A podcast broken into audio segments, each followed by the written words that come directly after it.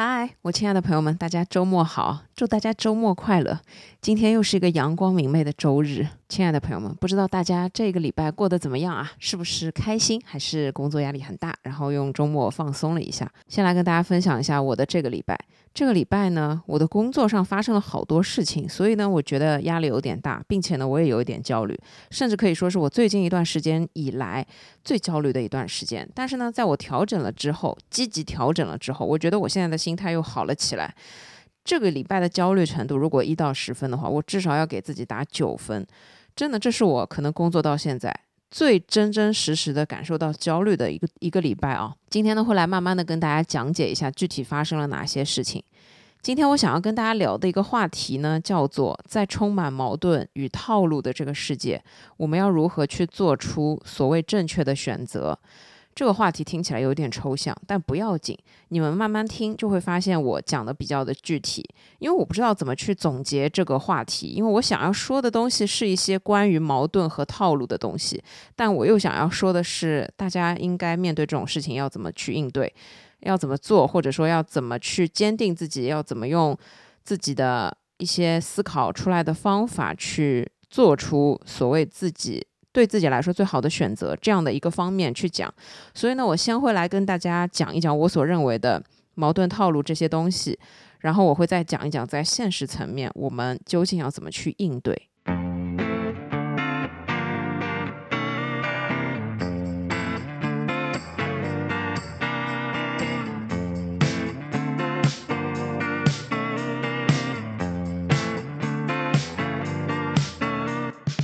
首先呢，我想来说一下关于在这个时代，在这个世界上，目前我们可以接触到的矛盾、套路和攻略，这是什么意思呢？我认为，其实我们所处在的真实世界。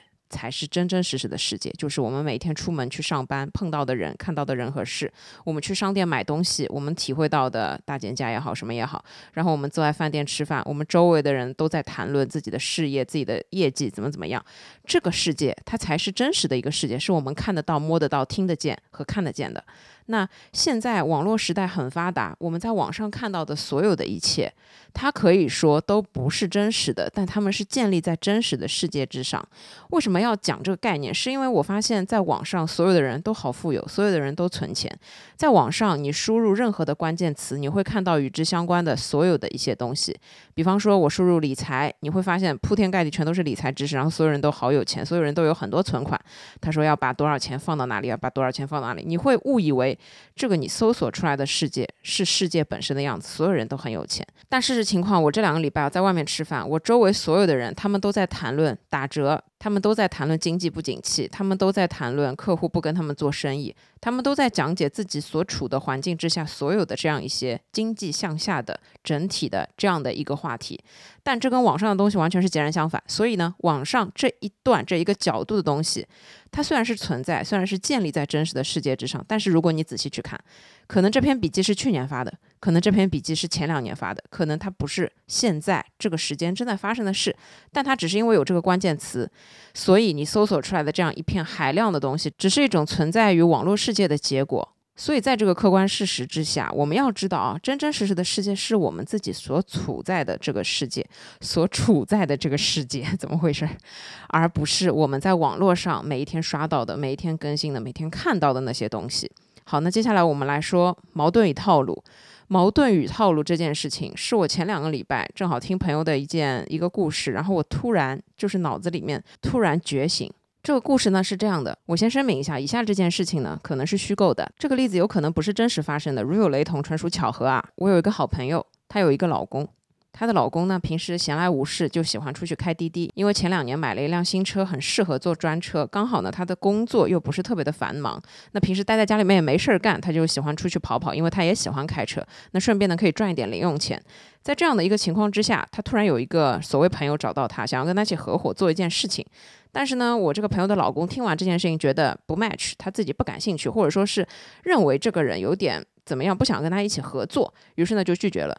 拒绝了之后，很怪的事情就发生了。这件事情怪异到什么程度？我好朋友来找我的时候，她说她怀疑她老公被人跟踪了。什么叫被人跟踪了？就是她怀疑可能她老公的一些信息被透露了出去，因为她不是开滴滴嘛，就发现最近这几个月车上坐的这些人在谈论的东西都是跟她老公和她相关的一些信息。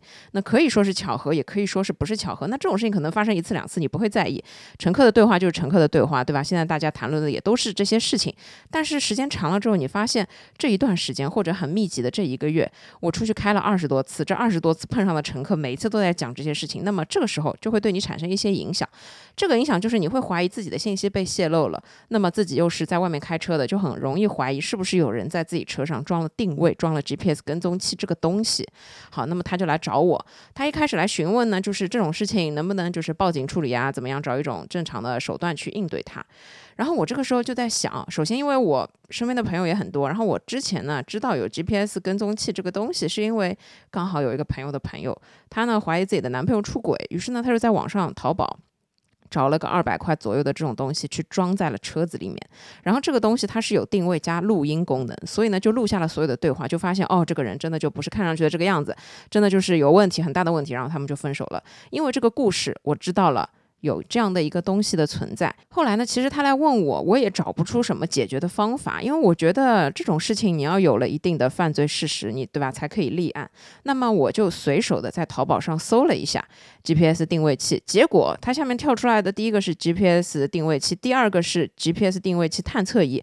那我就立刻把这个探测仪搜了一下嘛，然后就第一个结果我就截图发给他，我说你看一下这个东西，如果真的怀疑的话，可以试一下。后面过了一段时间呢，我这好朋友没有给我更新情况，直到有一天我们见面，我突然就问起他，我说：“哎，你老公最近情况怎么样？”然后他就说，当天我发给他截图的那天，她老公就下单买了这个东西，结果呢，真的找到了一个定位器，装在车子的外面了。然后找到了之后，她老公突然也就。就心安了嘛？就哎呦，这个其实就是一件很简单的一件事情。更重要的就是他高兴了出去开开车，不高兴了他就不出去开开车。这个时候选择权和最重要的控制权就又回到了自己的生活，就又回到了自己手里。那么对他的生活、工作啊各方面就不产生影响了。好，就这样一个故事。那我们来分析一下。首先，我认识我这朋友的老公，他是一个做了很多年生意的人，肯定是有一定的聪明才华的，并且他也不笨，并且他也是一个有思考能力的。人，但是很奇怪，在这一个月的时间里面，他自己就没有想出这个解决的方法，而且是一个这么简单的解决方法，甚至连我朋友也没想到这件事。为什么？是因为他们的思考能力受到了阻碍。我觉得是这样一句话：当局者迷，旁观者清。当你自己深陷在这件事情里面的时候，你没有办法去看清楚这件事情的本质，也没有办法去找到解决方法，反而是你当一个旁观者的时候，你能很清楚的看清楚现在的局面。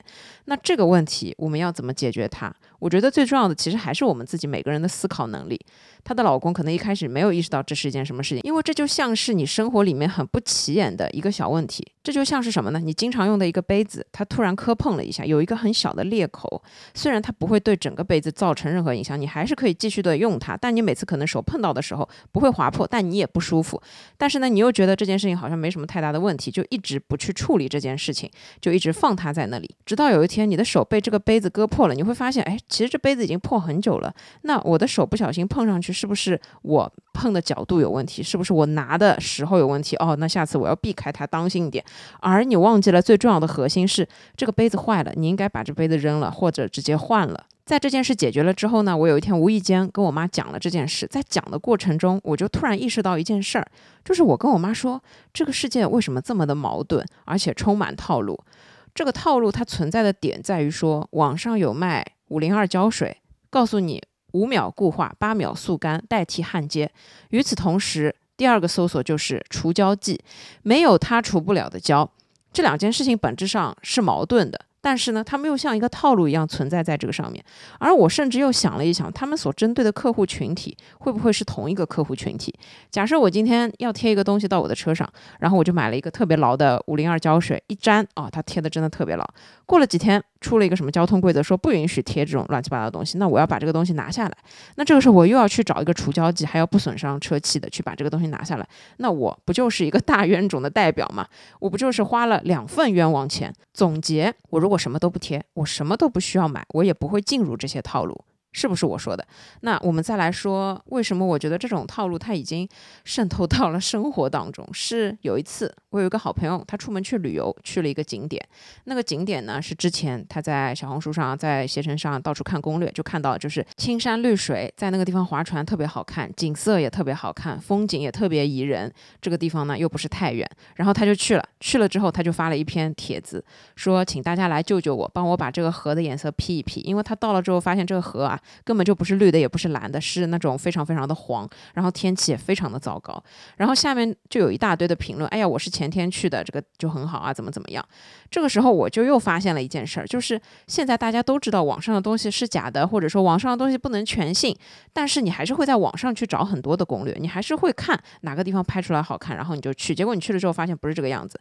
这件事情不仅在我们的周围发生，不仅在我们每个人的手机上发生，它甚至在整个世界发生，因为无论是什么社交媒体，他们现在都在吐槽这件事情啊。网上的是什么样，现实是什么样？那这件事情它就说明矛盾、套路和攻略，它都是存在的，它也都是客观事实。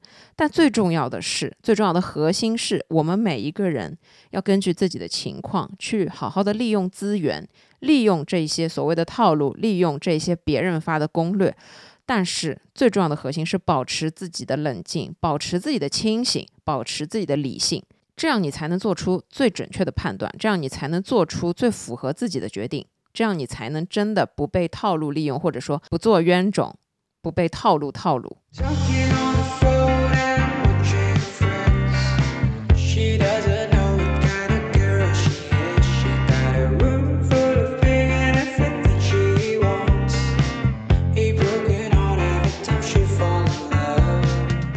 第二件事。我来跟大家分享一下我最近这一周的现实情况，我可以把它总结为正在发生的优化和 PUA 这件事情呢，其实也是我这一次的播客很想要跟大家分享的一件事情啊，就是这一个礼拜的时候，突然我们公司就开始优化了。优化是什么意思？大家也都理解，并且呢，这个消息它是从大家知道的那一刻起。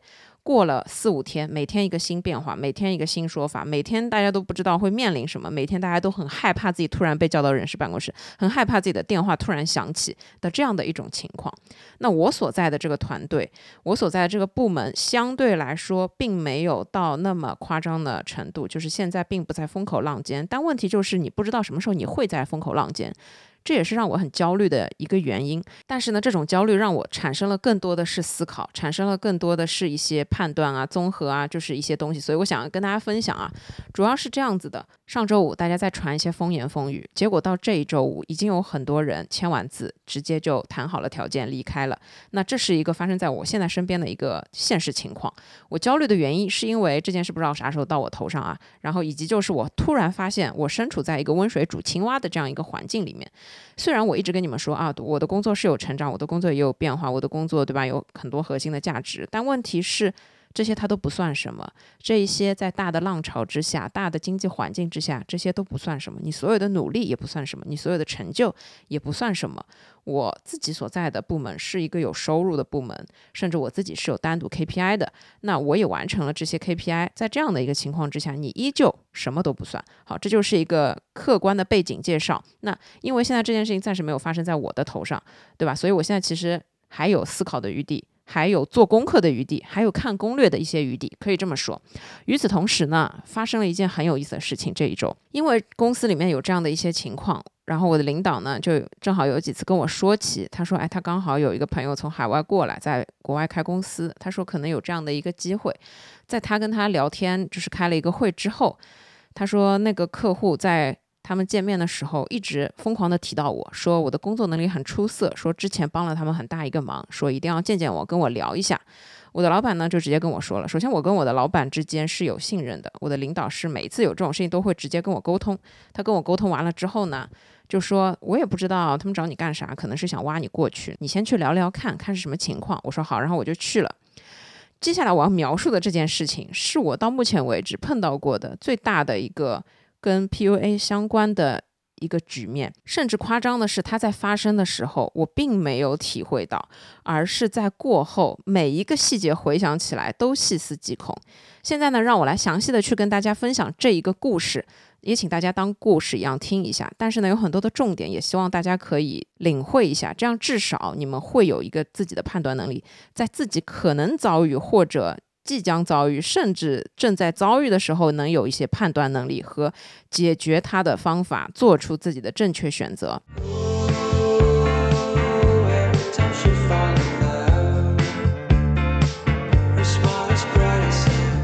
先来说一下职场 PUA 是什么。职场 PUA 的核心理念是通过运用心理学原理和人际交往技巧，提高自己在职场中的社交能力。但是它通常用来达到精神控制和心理操纵别人，以及做出不诚实和不道德的行为。甚至被操纵的人是很难觉察的，而且他可能长期处于这样的 PUA 之下，已经没有了自我这个东西，已经完完全全的沦沦落为了一个没有自主思考能力的人，然后长期会对自己产生非常不好的结果。前面我已经讲了大背景，就是公司里面正在优化，那有这样的一个机会，我肯定觉得我要去聊聊看。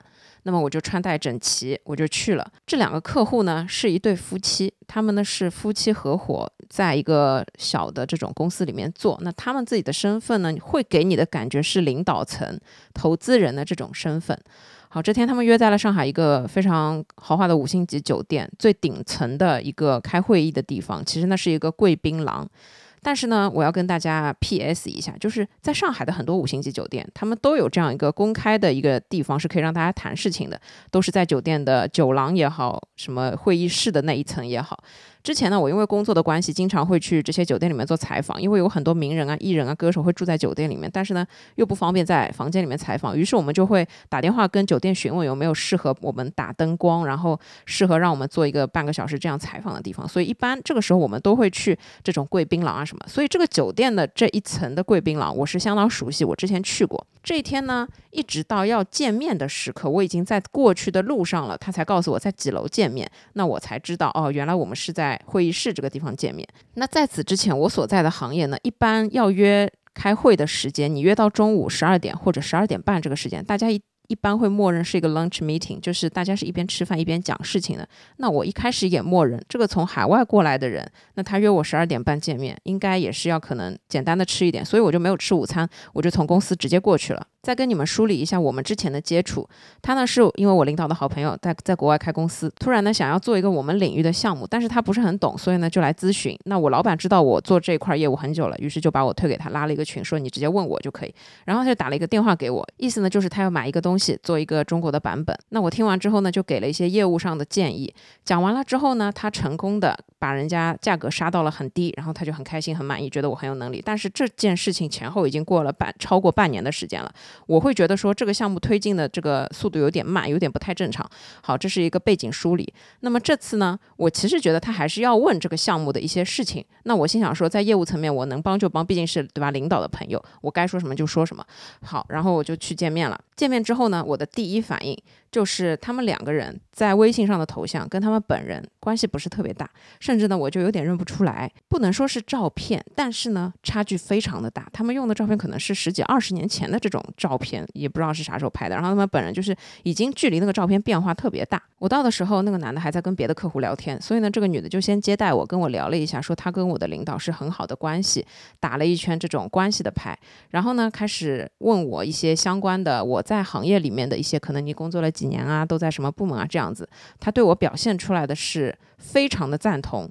然后就是一直在表扬我说，哎，我觉得你挺有能力的。哎呀，之前的接触你帮了我们很大的忙，然后我觉得很好。反正意思就是一直在觉得我好。我听完他介绍之后呢，就知道这确实是一个面试的场景，就不是跟你聊事情，也不是请你吃饭，也不是感谢你的，这就是个面试。好，那我就把它当做一个面试。但是呢，在听完他表扬我之后，我承认我是一种非常放松、没有任何警惕的这样一个状态。好，过了一会儿，这个男的就过来了。男的过来之后呢，先象征性的就说了一下啊，你怎么怎么样。然后呢，他使用的这种方法要怎么说呢？就是他一开始，他非常详细的询问了我的个人很多的东西，就是比较隐私的，个人问题，就比方说是家住哪里，是哪里人，然后再到工作的情况、学校、学历等等这些问题。那紧接着他介绍了一下他跟可能我们公司领导的一些关系，这就让我更放松了警惕，会误以为这是我们圈内的人。但其实你们要知道，在任何的企业层面啊，很多的大老板他们身边的这些关系是很复杂的，有一些所谓的朋友，就只要认识，只要一起开过会，只要有个微信，都能说是朋友。你甚至不知道他们关系具体怎么样啊，是这样的一个情况。那后来反正他问了一些大致的我业务上的问题，我都一一作答了。作答了之后呢，他一边表达出对我的肯定，然后一边呢就开始问一些比较奇怪的问题。这个所谓奇怪的问题是什么意思？我来跟你们形容一下，就是我做的业务是 A 业务，那做 A 业务你是不会做 B 业务的，对吧？这很正常。就比方说我是跑业务的人，我又不是法务，我又不是财务，但他问我法务知识你懂吗？你会直接改合同吗？然后他问我财务知识你懂吗？你能不能直接做什么财务的这种执行、做报表啊等等的这些问题？我就会觉得这个问题在我看来有点奇怪，因为一般你招人，你做什么就是做什么。我为什么我招的是一个做内容的人，我还要让他做法务，还要让他做财务，这就不对，这就很奇怪。但后面他又问了一些。啊，那你现在做的是这一块的销售，那别的销售你会做吗？你有没有做过招商？你有没有做过广告？你有没有做过商务等等？他就问了很多一圈这样的问题。就是其实，如果我招的人是一个，比方说导演，那么我不会去问他会不会财务，你能不能做财务？这不，这不是。不搭嘎的事情嘛，但他就问了我很多。他在已经知道我的业务是做什么的情况之下，一直在问我不会做的那些事情，然后问的还特别详细。问完了之后，哦，那我觉得有点欠缺，哦，那我觉得不太合适，就差不多表达出来是这种意思。与此同时，那个女的，他们一个唱红脸，一个唱白脸。当他们全部都肯定完了之后，赞美完了之后，就开始感觉找你身上的茬，然后就开始查缺补漏。就开始盯着你缺的地方拼命问问题，然后那个女的呢就在旁边唱红脸，她就说：“哎，没有，我觉得这也没关系，我觉得她什么表达能力挺好的，我觉得她可以怎么怎么怎么样。”然后男的就在旁边摇摇头，他也不说，他就摇摇头说：“嗯，其实呢，这个也是挺重要的，什么什么。”你就会感觉。你这个时候，就我当下没有感觉到，这是我在结束了之后思考出来的。当下的感觉就是你已经被情绪控制了。什么叫被情绪控制？就是被操纵了。就是前面啊很放松，是他们要你很放松；后面很紧张，是他们要你很紧张。最后他问一些你完全不会的东西的时候，让你很不安，这是他们让你很不安。这个是一个很完整的情绪操控的一个流程。然后情绪操控背后就是心理操控，他们。知道我当时的心理状态是什么，并且呢，整个过程它发生的很快，他在他很密集的询问和聊天当中，可以很快速的去建立起这样一种操控的，嗯，这种氛围。那后来我跟几个朋友聊了一下，我朋友听了两句话，他就说这是个老骗子了，就 这样形容啊，因为我跟他只要一说到我说这个酒店几楼是。谁都可以走进去的，不用刷房卡，直接按一下，你就可以上去点一杯咖啡，坐在那里，你根本不知道你是谁，也也没有人会赶你走，就这是就是个这样的地方。我朋友听到这里就说他是一个很老练的人。后面呢，我慢慢感觉出来有一丝不对的这种感觉，但是呢，我在表面上还是迎合的一个状态，因为我觉得我要自保，我现在就算了，我太平一点，你也不要去多事情，万一他对吧，去跟领导讲句什么，你也很奇怪，那我能做的就是。保持好自己的冷静，然后保持好自己的礼貌，然后客客气气的，嗯，差不多了，然后我就走了。这个时候已经两点钟了，他们两个跟我拉讲了九十分钟的时间，然后我几乎连一口水都喝不上，是聊到半当中，这个男的嘴巴干了，于是就问他倒了三杯水，还是那种就是柠檬水，就是还刻意让人家加一片柠檬。结束了之后，男的把我送到电梯，女的说他还约了后面的一个客户，然后这个男的就一直说啊，你回去整理一份简历给我，最好是中文和英文的。那我就说我我现在手头只有中文的。他说哎，现在人工智能很发达，你用 Chat GPT 弄一下。我说哦好的，那我回去搞一搞。下楼了之后，我觉得我的脑子突然。清楚了起来，虽然那时候也也没吃饭，然后我第一反应就是，我现在要在楼下吃个饭，饭肯定是要吃的，虽然已经两点钟了，不管怎么样，三餐要正常。我吃完饭之后再回公司。然后我在吃饭的整个过程当中呢，我就一直在复盘，在心里面思考这件事情，我就感觉就是越想越不对。后来呢，也是陆陆续续的过了两天，我在这两天里面才想出了很多细思极恐的东西，我来跟大家讲解一下啊。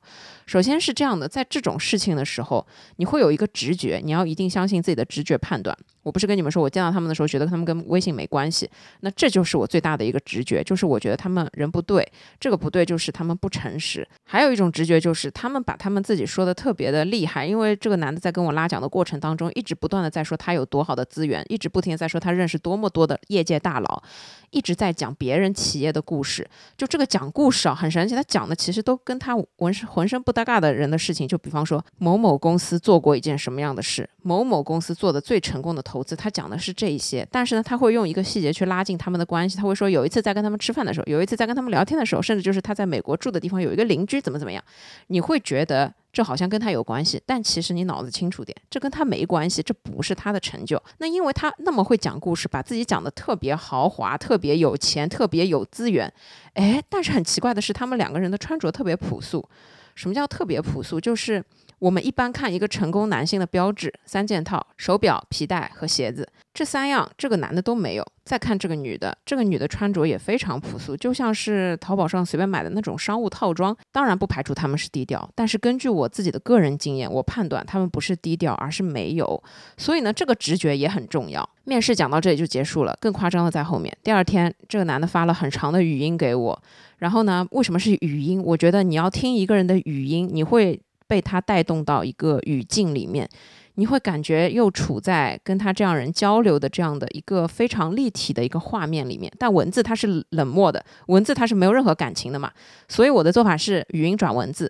他讲的就是让我尽快给他一份简历，但是这个是放在最后讲的。之前讲的是，他说：“哎，根据我们昨天讲的一些东西，根据你讲的这些东西，你能不能帮我梳理一下文字？一二三四要怎么样？”最后很夸张的是，他直接把那个合约的草约扔了过来，让我帮他改合约。然后那是个全英文的合约。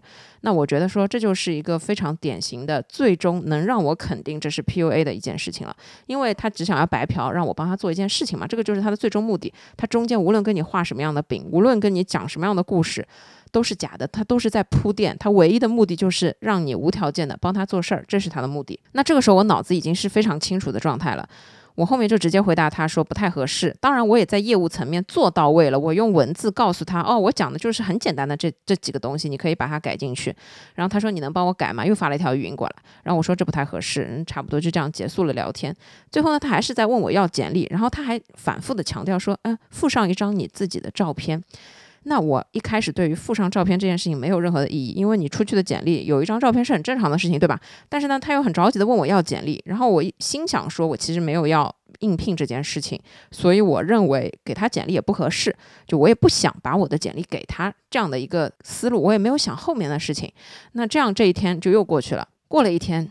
又发生了一件 更加让我觉得夸张的事情。这件事情是这样子的：那个女的突然发消息给我，当然了，也是语音。好，我来跟你们读一下语音的内容。她的语音是这样的，我没有听语音，我也是转文字。哎，谁谁谁，你能发一张你的照片给我吗？我们算算命合不合适？第二句，也看看这个财运如何在一起。这个合不合财？这是一件非常夸张的事情，已经可能 让我当时下巴都要掉下来了。就是我在看到这个转出来的文字的时候，我真的白眼都要翻到天上去了。你们知道吧？首先啊，我们相信现代科学，不迷信不造谣，这是一个对吧？非常基本的。但是呢，可能每一个人他们有自己的一些信仰，这个是非常正常的事情。但问题是，我认为他的这个做法非常的不尊重人，我非常的没有被他尊重到。为什么？因为这是一个你相信我才相信的事情，他应该来问你。你相不相信？你如果不相信，那我觉得做这件事情是没意义的。他现在只是站在我，因为我相信你，能不能给我一张你的照片，我去做这件事情？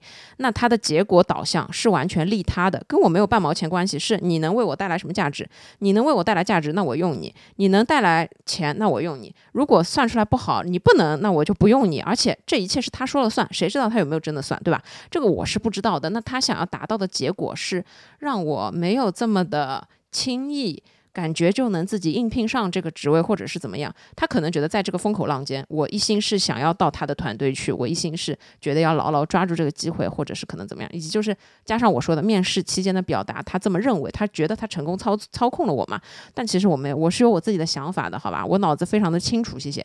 然后我才意识到一件事情，他为什么着急的问我要个人简历以及附上一张照片，是为了去做这件事？那我就觉得很夸张，那我就觉得太可怕了，就是。我后面的做法是直接没回，而且我问了一个朋友，他也说，那你就沉默吧。对我觉得这个才是一个最好的做法嘛。那现在呢，我已经讲完了这件事情的所有差不多的细节。我想要说的就是，在发生这件事的时候，我真的完全没有意识到，我没有发现这是一个 PUA 团队在对我进行操控，达到他们自己的目的。但是在事后。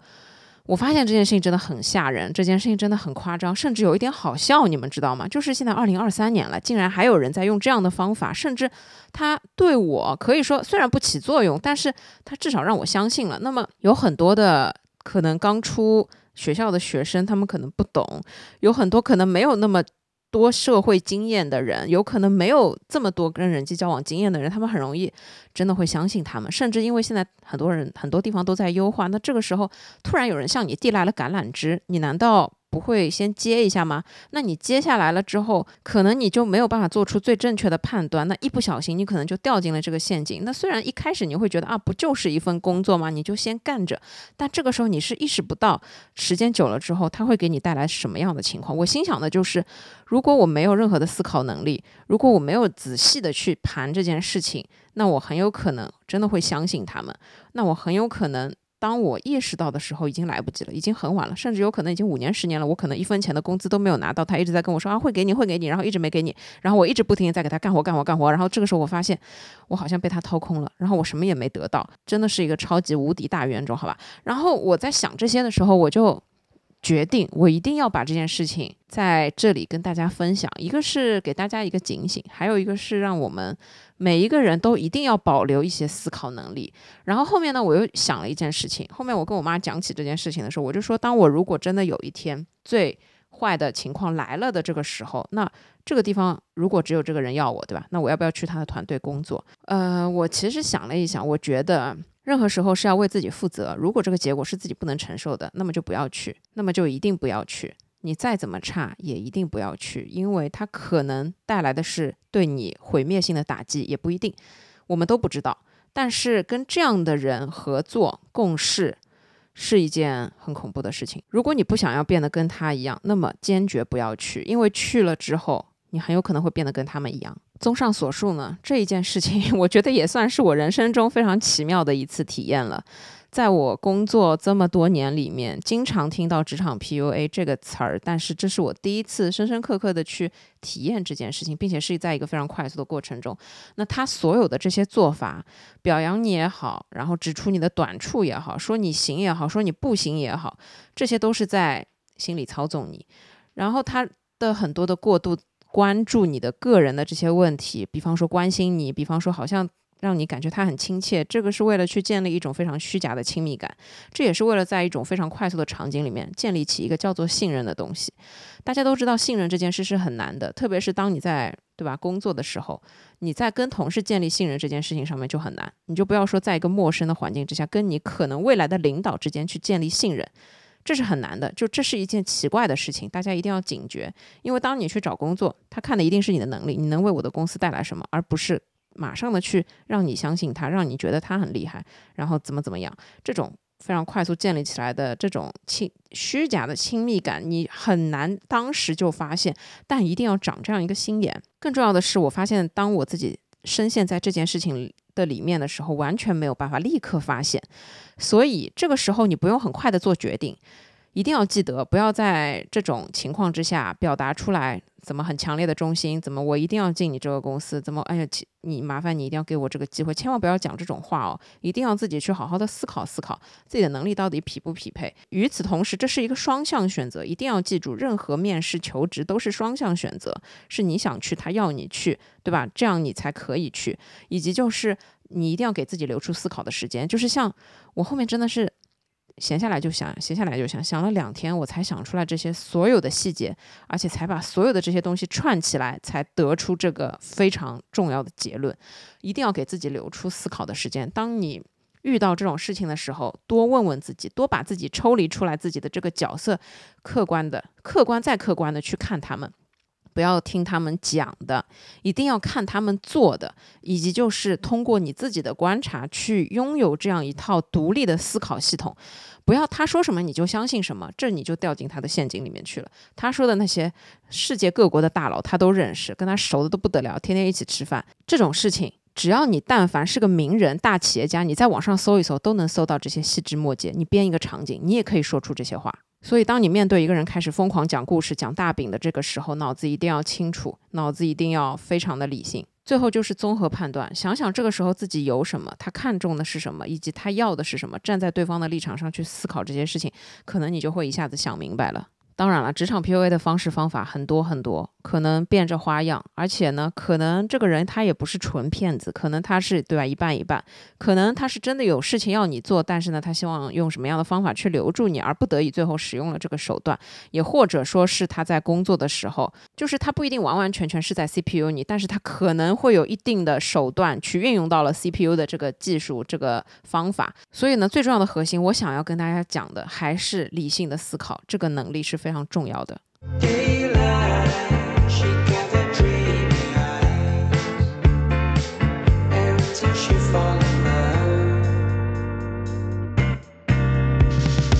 接下来呢，我想来跟大家分享一下如何去做出最正确的选择，对吧？在现在这个环境之下，在我们每一天都遭遇到这么破事儿、这么多破事儿的一个情况之下，我们究竟要怎么办？这一点呢，还是拿我自己来说，当优化这个消息开始传遍整个公司的时候，我当时真的非常的焦虑，然后我焦虑了两天，不知道该干嘛，甚至就是每一天就是有一种。非常敏感的这样一种状态，就感觉谁走过，谁突然说话，然后手机感觉有个电话什么，这都非常紧张。然后你也能从你身边所有同事的反馈里面看到这样一丝紧张的气氛。就是我这一块呢，很多同事他们通常都是在项目里面，早上很早的时候大家是可能都不在位子上，结果呢，这个消息一出。第二天，所有人准时的都到了。虽然大家手头也没什么事，但所有人就整整齐齐的都到了。这个时候，你就会发现，大家好像都挺紧张的，不是你一个人。但又有什么用呢？你就会发现，这种事情出现的时候，就你自己是有一种无力感。为什么是无力感？因为。这个事情根本不是你说了算，是人事可能说了算，是领导最终说了算。这个你自己是没有决定权的，而且你自己发现自己的所有价值在这一刻都不重要，所有人的所有价值并不会得到一个公正的权衡。在这个时候，你就会开始思考要怎么办。拿我自己来说。我那两天下楼去散步，吃完饭之后散步，我走在马路上，我看到周围很多的高楼大厦，很多的办公楼，然后里面走下来的很多白领。我当时的感觉呢，就是我看着他们，我心想说，啊，别人真好，有一份稳定的工作，不用担心，别人可以这样正正常常的上班，走在马路上，正常的去吃饭，怎么怎么样。我当时心想的就是我和他们不一样，感觉我马上就要没工作，马上就要躺在家里面了，然后马上就要失业的这种感觉。然后看着所有的人，哇，原来这么多人。都有好好的工作啊，这么多人都有正常的工作，好想和他们一样。甚至就是我会在想，这么多的高楼大厦，有没有一个机会可能是留给我的？有没有一个坑位是可以留给我的？我开始有这样的一些想法，但是无济于事。当你回到办公桌上，你发现你啥事都干不了。你想要做这些，但是你会想。做这些还有意义吗？就当时心里是这样想的，但是事儿归事儿，还是要干，对吧？电话归电话，还是要打；合同归合同，还是要看。那事情还是要做，因为这也没办法，这不是你能控制的。就这样过了差不多两三天，然后有一天呢，正好跟朋友聊天，正好想要约他出来吃饭，然后我就跟他说了这件事情。因为我是一个当我真正碰到了一些很大的困难问题的时候，会立刻找朋友讲的人。然后我的朋友也会给我一些主意嘛。然后其中有一个朋友，他就跟我说：“你去搜一下。”裁员陷阱这件事情，然后因为我跟他说了，哎呀，传出了一个优化的消息，说什么 N 加一，他说你去搜一下，他说这是第一步，后面可能还会有很多的东西。我想这什么东西啊？然后我就去搜了一下，搜完了之后呢，我的整个观感就是本来只是焦虑，然后看完了之后直接是绝望。你们知道的朋友也去搜一下，你们就知道我在说什么了。就是这里面搜出来的东西是什么？是很多。有作为被裁员的人写的心得体会，公司怎么对他，在这一刻怎么怎么弄，对吧？一二三四五六七，很多的步骤怎么怎么样，然后他以他自己的经历告诉大家，当你怎么怎么样了，应该要怎么怎么样，一二三四五六七，你应该要怎么样怎么态度，这是一类。还有一类很夸张的是，作为人事站在企业的角度，如何去优化，如何用最少的成本去做优化这件事情。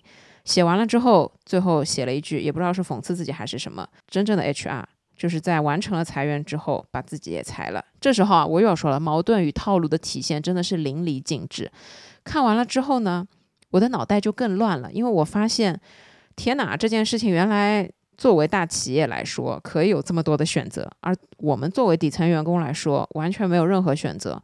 你当然可以去选择用用运用你自己的权利，什么劳动仲裁啊，什么聊啊谈啊。但这都不是一个对你自己最好的解法，因为它最终会影响到的是你自己。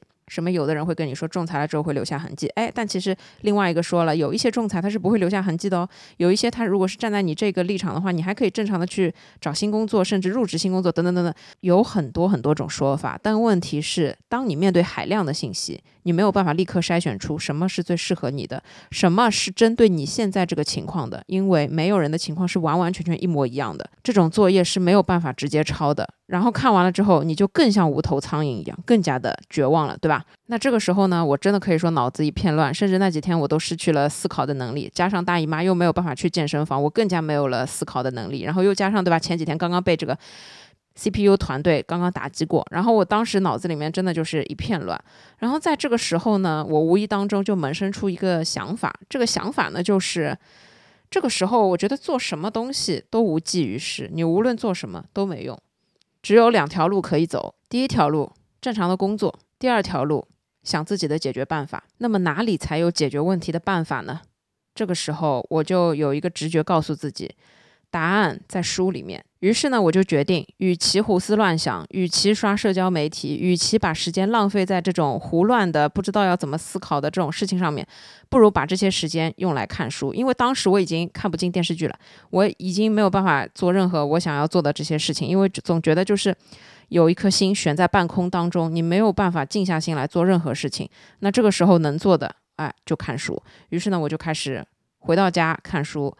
白天没什么事情的时候看书，晚上睡觉之前看书。看了两天之后，我觉得我自己平静一点了，而且呢，最重要的是冷静一点了。最重要的是跟很多的朋友聊完了之后呢，我还是相信一点，就是这个时候你一定要做出最有利自己的选择。那最有利的选择就是赶紧找工作。就像我之前有一期播客里面无意当中说的，当然当时我是站在一个第三者的角度，非常不带有任何压力，非常轻描淡写的说啊，如果有一天你遇到了裁员，那么你最重要。的一定是找新工作。我其实自己碰到的时候完全忘了这件事，对吧？我是缓了四五天之后，我才突然意识到这件事。然后那个时候呢，我就跟关系比较好的几个同事就说啊，咱们就是该更新简历更新起来，该看职位看起来，该下载这些应聘软件就下载起来。那这个时候我才发现，好像自己心情稍微好了一点，因为当你遇到这种。没有办法自己控制的时候，你只有去改变自己的一些行为，才可以真正让自己重获内心的平静也好，去抚平自己的焦虑也好。所以我就开始更新简历，怎么样？一条龙全部都弄好了，然后剩下来所有的时间都看书。这个时候我才意识到，其实学习是有用的啊，以及就是在面对这种情况的时候，就是还一切还未尘埃落定。的时候胡思乱想、焦虑是没有意义的，只有学习加上静观其变。当然了，正常完成你的工作，因为这样一切是需要在，因为这是所有人的攻略，什么留下证据啊，好好上班啊，不要让企业挑毛病啊，然后。给出自己的业绩啊，等等等等，这一切全都是你该做的。把这些该做的做了之后，就是学习加上静观其变，以及就是投简历，因为这是一个非常巨大的任务，这是需要很长一段时间的。你要找工作，你也不是今天说明天就找到了，你一定要去海量的投，海量的去面试或者怎么怎么样。我想分享的是，这个时刻的学习，它被称为临时学习。学习有两种，长期学习和临时学习。读书成绩好的人每天都在学习，这就是一种长期学习；爱看书的人每天都在看书，这就是一种长期学习。日积月月累，你会发现这件事对你来说会产生巨大的、重要的改变。但是呢，你在过程中是体会不到的，是突然有一天你意识到这件事。那临时学习就是临时抱佛脚，明天要考英文了，我今天晚上连夜背单词；马上要考语文了，我现在拼命把这个古诗词给背下来。现在突然。公司被优化了，我马上抱佛脚，开始刻苦的研究很多的攻略，对吧？去看很多东西，学习很多东西，看书也好，怎么样也好，去学习，这都是一种临时学习。那对我自己来说，虽然我是一个长期爱看书的人，但我也不是每一天可能都有时间看书，但反而是发生了这件事情。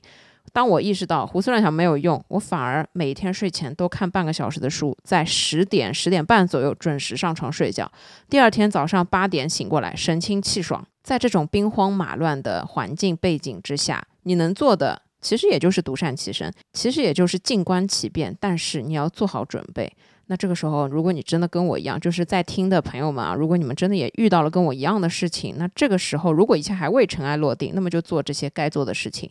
还有就是保持自己学习的习惯。那我想说的就是，可能我们每一个人都很想学习，都很想看书，但我们每一次打开的都是短视频软件，都是购物软件，都是其他的这些七七八八的东西，都是朋友圈，都是这些对我们可能产生不了好意义的东西。但我们很懒得去打开一本书，因为学习是很累的，是很痛苦的。但我还是想想要说，痛苦的事情才能让我们成长，痛苦的事情可能才对我们有意义。那就像这种大环境不好、突如其来的这样一件事情，当这个时候你再重新开始去做很多事情，其实是很难的，也是可能来不及的。但来不及也总比什么事情都不做要好。所以，保持阅读的习惯，好好看书，保持学习的习惯，一定是会对自己有用的。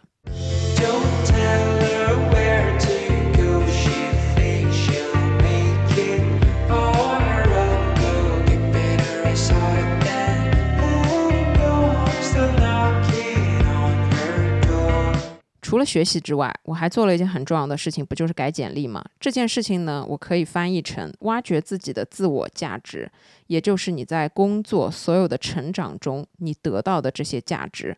我们一直说上班是为了赚钱，但是你什么一份好的行业究竟能带给你什么？那这里重要的地方就来了，你在工作当中，你不仅仅是成长，不仅仅是上班打卡赚钱有工资，更重要的是去提升能力。提升能力是为了什么？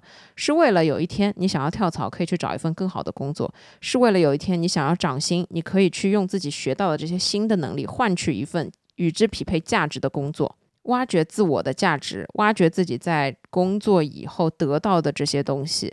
这是很重要的，因为这是体现在你的简历之上。人家看你的简历，就是看你的能力怎么样，你解决过什么样的事情，能不能匹配我这个岗位，能不能为我的公司带来价值，就这么几件事儿。那如果其实，在我们这个行业啊，比较悲凉的是什么呢？我们整个行业处于下坡路，因为广告不好，广告会直接影响我们的这个行业，甚至我们整个行业会，我觉得未来前景真的很堪忧。那这个时候。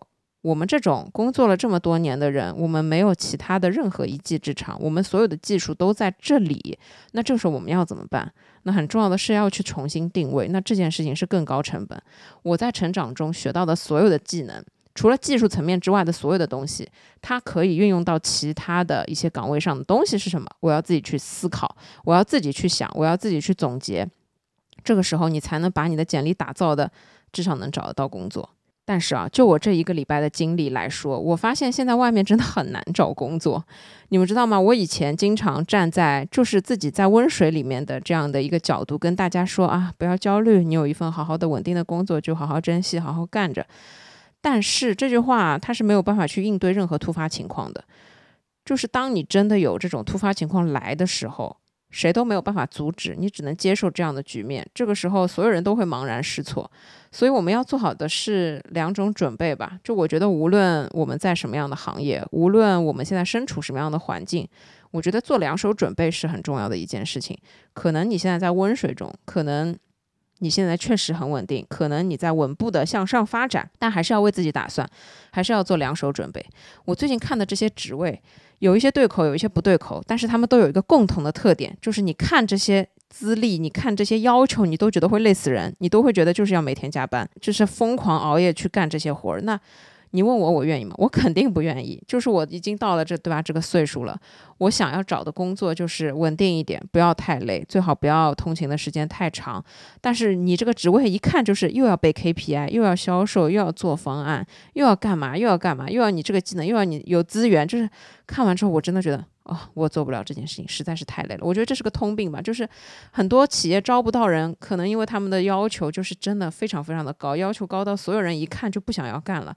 然后另外一方面，我们找不到合适的，就是感觉我们的资历又跟他们的价值不匹配，所以这就是一件真的很难的事情。而且呢，你们不要看我觉得啊，我至少有个副业怎么怎么样，我至少做自媒体怎么怎么样。其实我在我自己看来，我认为这个东西它是我的兴趣爱好的一个方向，是我想要做，是我喜欢做的事情。但我并不认为我可以靠这个东西就有生活，因为当我有一天要靠这些东西养活我自己的时候，我能做的是收割韭菜，而这是我最不愿意做的一件事情。所以这也就是为什么你们要相信，尽管我有副业，但是当面对这种事情，我跟你们的焦虑是一模一样的多，我跟你们的想法也是一模一样的。我在看所有这些职位，我在看这些所有的行业信息等等大环境，跟人家聊天，我所得到的这些反馈和结论。就真的也是一模一样的，所以你们也不要觉得我好像啊什么站着说话不腰疼，不，我是跟你们一样，可能 蹲在地上在说话，腰疼，浑身疼。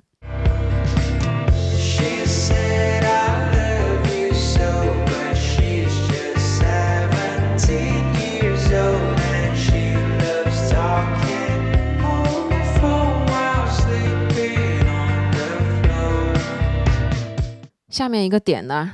其实也是我内心的一个真实想法，就是先做好最坏的打算呗。就我觉得人成长的一个标志，就是会去判断自己的未来走向，以及会去做好一些打算，会做一些备用的计划，做一个 Plan B，永远备一个在那里。就这是没有坏处的事情。那也这也是当慢慢成长了之后，你会意识到可能这是对自己很重要的一件事。当我第一次出差的时候，手机突然坏了。在一个人生地不熟的地方，没有办法找到地方修手机。后来好不容易费了九牛二虎之劲，才终于换了手机屏幕，手机能正常使用。在这期间，我的焦虑值真的已经到了百分之一百。后面在出差的时候，包里就会放一个备用手机。那这个备用手机并不是一定要用，它是为了防止。你的手机坏掉，防止最坏的事情发生，这样的一个作用。所以很多的时候，我们对于风险也好，未来的很多对吧，不知道什么时候会发生的事情呢也好，你做好打算总是没错的嘛。你出去旅游，你带一件多带一件长袖总是没错的，因为天气总是变幻莫测的。如果你真的冷了，有这样一件衣服披一下，肯定比你当地买一件衣服要方便。那而且万一你这地方买不到衣服要怎么办？所以很多的时候，成长的标志就是为自己多打算一点，然后盘算一点，然后往远一点看，这就是成长的一个标志。所以我想要分享的就是，如果当我们现在可能。你也跟我一样，现在处在这样的情况，那我们要做好一些打算。当然了，做最坏的打算，但是做最好的准备，还是要有勇气的。你还是要勇敢的去面对这些事情。我当时呢，有一天在开车回家的路上，我就在想一件事情。我碰到这件事情，我感觉我无法解决，我感觉我现在毫无任何的力气去解决，没有解法，我很茫然失措。这个时候，我又在想，我竟然这样的人还在做播客这件事情，哎，是不是很搞笑？然后呢，我想的就是，可能我能给你们一些力量，可能我能带给你们一些对你们有用的信息，或者说让你们有思考的能力，或者说给你们一些思考的角度。那我觉得这件事情对我来说就是足够的。那像这样的一个我都没有办法去处理，或者说没有勇气去面对这些事情，我又怎么能告诉你们要好好的面对，不要太过于焦虑，要对自己有信心呢？自我对话了一下之后，我决定还是要有信心去面对这件事情。所以呢，我就选择直面。于是才有了有一天，我特别早就到了电脑面前，认认真真的开始。做我的简历以及就是中英文的部分，虽然啊我没有发给那个 CPU 组合，对吧？这肯定的。做最坏的打算是什么意思呢？做最坏的打算就是先找一个任何工作能做的就先做着。那我总也想找个班上上。我不是那种愿意躺在家里的人。虽然这件事情我还没找到解法，因为我觉得现在还不到那个真正尘一切尘埃落定的时候嘛。首先肯定还是要去行动起来，要去找起来。那这个是做好最好的准备。什么是最坏的打算？最坏的打算就是我真的失业了，并且我真的找不到，哎，我真的什么都找不到。那这个时候怎么办？那该干嘛干嘛，办手续办手续，什么最低什么什么东西都可以去搞一搞，对吧？与此同时，当我作为一个白领，我在看菜单，七十八块钱的套餐，我觉得 OK。然后当我失业的时候，我看七十八块钱的套餐，天哪，这个简直是天价。但是呢，也不要太焦虑，我可以不吃，对吧？你再去菜场看看，我家旁边，我今天特地问了我妈。我们家旁边的白馒头两块五可以买四个，烧饼两块钱一个，五块钱可以买三个。这种物价说明什么呢？只要你要对吧，吃饭养活自己，你肯定是饿不死的。只不过可能在营养层面你要自己想想办法。但是呢，自己烧饭肯定还是比外面吃的便宜。所以这个时候也不要因为菜单上的七十八你就很焦虑。想想菜场里面两块五的馒头可以买三个，哎，总觉得一天。饭钱只要两块五，我再买一点炒菜，我再买一点荤菜，就再想想我之前看到的那个躺平的帖子嘛，就他的生活费真的很低，他可能真的一一个月赚个两千的最低标准，他可能真的能生活，至少饿不死。那这种不焦虑有什么用呢？就是它至少可以让你去度过中间过渡的一段时间，或者呢，就是这样说。我现在突然想起来，以前我们公司楼下有一家咖啡店，然后我们就经常下楼买咖啡，然后。我会跟那咖啡员很熟，然后因为他有一些打折的杯子啊什么，就加了联系方式。后面呢，我发现他有就做了一段时间的咖啡师，后面呢他就去了别的公司。那我就会发现，这是一种可能，当你在非常着急的时刻，没有办法找到一份稳定的能做的工作的时候，你先去这种地方过渡一段时间。那这种行业的机会是比较多的，他们也是一直在招人，只要你任劳任怨，可以吃苦，那你就可以去干。那这种过渡，就是你不要。真的又变成温水煮青蛙，你一定要在这段时间里面积极的去寻找下一份工作，积极的去找一找自己的价值，去投投简历。那最终你可能会找到一个适合自己的、比较理想的这样一个工作，那你就又可以，对吧？继续去干了。所以呢，这是我说的，要把自己从焦虑变成不要太焦虑的状态，你才能理性的分析出来自己能做些什么，才能去选择好自己要做的决定，紧接着就是行动起来。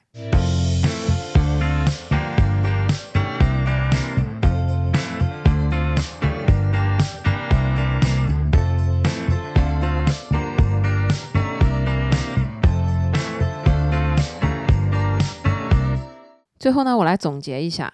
虽然这个礼拜我过得很不太平，我也很焦虑，但我也从这个焦虑中有了那么一些成长。所以呢，我是发自内心的想要跟大家分享这些信息。最夸张的就是，当我自己身处这样一个环境之后啊，就像我跟你们讲的。